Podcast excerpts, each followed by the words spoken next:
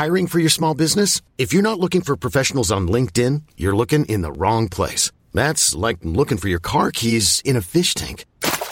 LinkedIn helps you hire professionals you can't find anywhere else, even those who aren't actively searching for a new job but might be open to the perfect role. In a given month, over 70% of LinkedIn users don't even visit other leading job sites. So start looking in the right place. With LinkedIn, you can hire professionals like a professional. Post your free job on linkedin.com slash achieve today.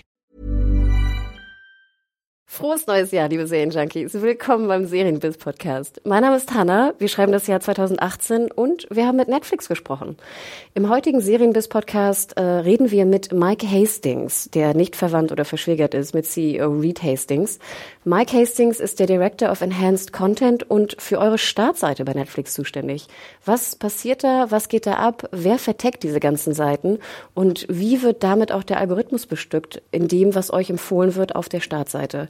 Hört mal rein. Ich finde es sehr interessant. Ich hoffe, ihr auch. Wenn ihr Fragen diesbezüglich noch habt oder auch Anmerkungen, schickt einfach eine Mail an podcast.serienjunkies.de und viel, viel Spaß.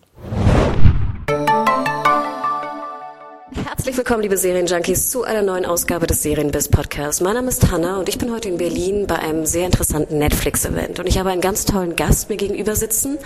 Please tell the audience who you are and what you do for Netflix. Uh, hi, my name is Mike Hastings, and I am the director of enhanced content at Netflix. And just before, we had a really interesting presentation that you're actually the guy and you have the team who are responsible for the tagging at Netflix. Please tell the audience what you really do. Um, sure. So, uh, enhanced content is responsible for all the movie geekery and TV geekery at Netflix. So, we are the uh, sort of human side of the algorithmic work that gets done to recommend titles to people. So we watch everything on Netflix, uh, all the TV shows, all the movies, and we apply hundreds of tags to each title so that the algorithms can then pick up on those tags and make smarter recommendations. So you and your team are actually responsible for what I see on the main page of Netflix. Yes, most of any sort of editorial category you see, uh, quirky, dark, British movies from the 1970s, um, all of those rows and the genres and the genre menus are provided by my team. And I actually I use Netflix quite a lot, and for me it seems as if every time I'm in Netflix, which probably is daily or every second day, that there's something different. Um, that's what we hope to achieve. So, uh, by giving the algorithms more to work with, so we create about 50,000 different rows that the algorithms can then pick up and they can personalize uh, my homepage versus your homepage. If you watch more and then you log in the next day, um, you're going to see a different page with different sets of rows based on the things you've been watching. And actually, you mentioned that I, I'm able to uh, look for categories or search for categories. Could I actually type in, I think I've never done it, like strong female leads? Uh, absolutely. So, uh, our tags also uh, are now part of search. We were seeing people search more and more on things like genres and things like moods.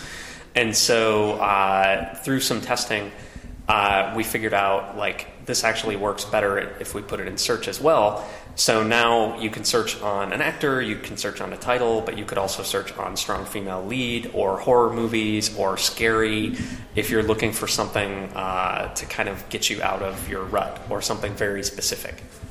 And I realized that actually in the um, the tagging sets uh, up, upstairs, like in the in the where where I have the, the tags in there, that they actually change as well. So you do a lot of testing there, apparently.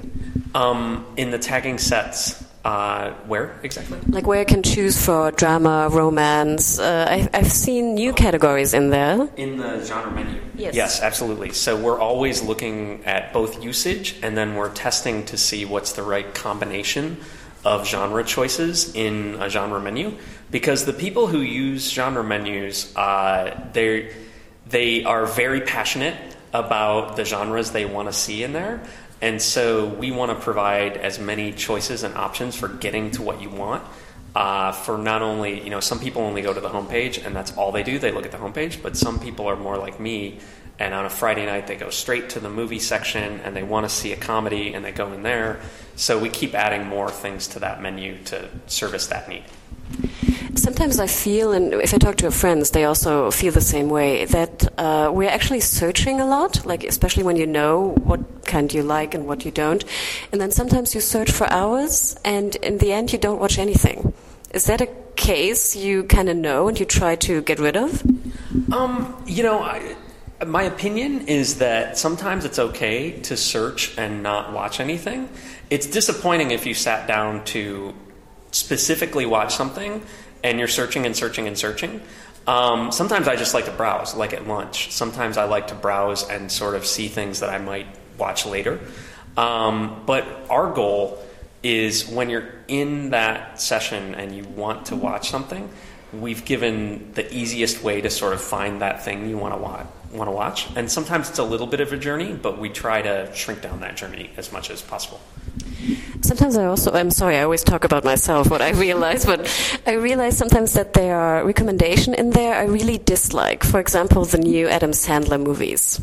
And I've never seen an Adam Sandler movie. movie. I don't watch comedy, but every time there's a new Adam Sandler movie, I have it like as a trailer right on top. Why is that? Um, well, uh, you know, popularity is a big factor in a lot of our algorithms as well. So if there are people like you watching something, uh, chances are it's going to get recommended to you. Um, my view of it is that uh, you know if we provide enough context and the choices within that row, including that that movie, and maybe there are some that you're not as interested in, um, hopefully, there's something in that row that is more tailored to you, and the more you watch that stuff and the less you watch the stuff you don't like, uh, the smarter it's going to get. I would actually love to flag Adam Sandler movies. That would be awesome if I could just like click on it and tell and tell the the algorithm, please don't give me any more of this. Um, we've talked about features like that, and uh, you know the most uh, that I'll say is that we're always testing and if we find a way to give a negative input that works for the user, um, and that actually works better, then we'll we'll uh, test our way into that. But you know, we're always experimenting. We're always looking for ways for people to give us input uh, to help make recommendations better. So uh, you never know. So if I see little flags soon, I will be very very happy. um, yeah, if you see little flags or something, you know that might be something that we're we're always trying out different things. Um, maybe you could tell us something um, what the what the specialties about the German market is. What do Germans search for, and what do they prefer watching? Um, generally, you know, one of the things that uh, I found kind of interesting was. Uh, horror over indexes a little bit in Germany. So uh, it's a popular genre in many different countries, but it's a little more popular in uh, Germany. Um, we also see that drama is uh, drama is perennially, perennially popular in many different uh, regions, but uh, in Germany it's especially popular as a genre that people like to choose from. In other uh, European countries, is there some something special about them as well?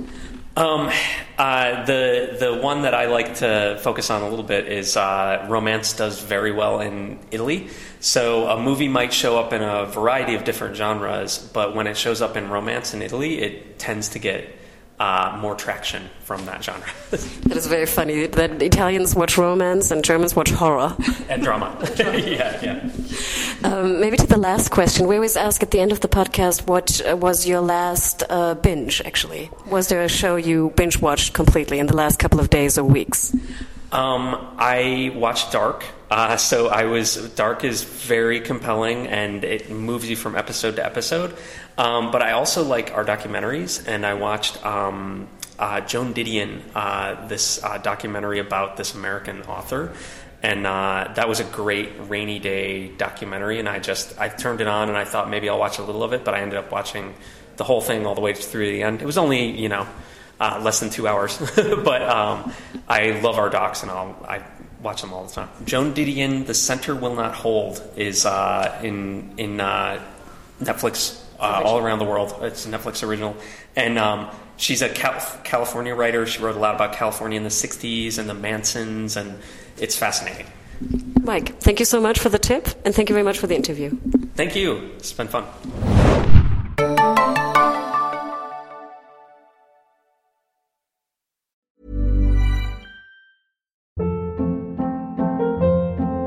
Hold up. What was that? Boring. No flavor. That was as bad as those leftovers you ate all week. Keke Palmer here, and it's time to say hello to something fresh and guilt-free. Hello Fresh. Jazz up dinner with pecan-crusted chicken or garlic butter shrimp scampi. Now that's music to my mouth. Hello Fresh. Let's get this dinner party started. Discover all the delicious possibilities at hellofresh.com.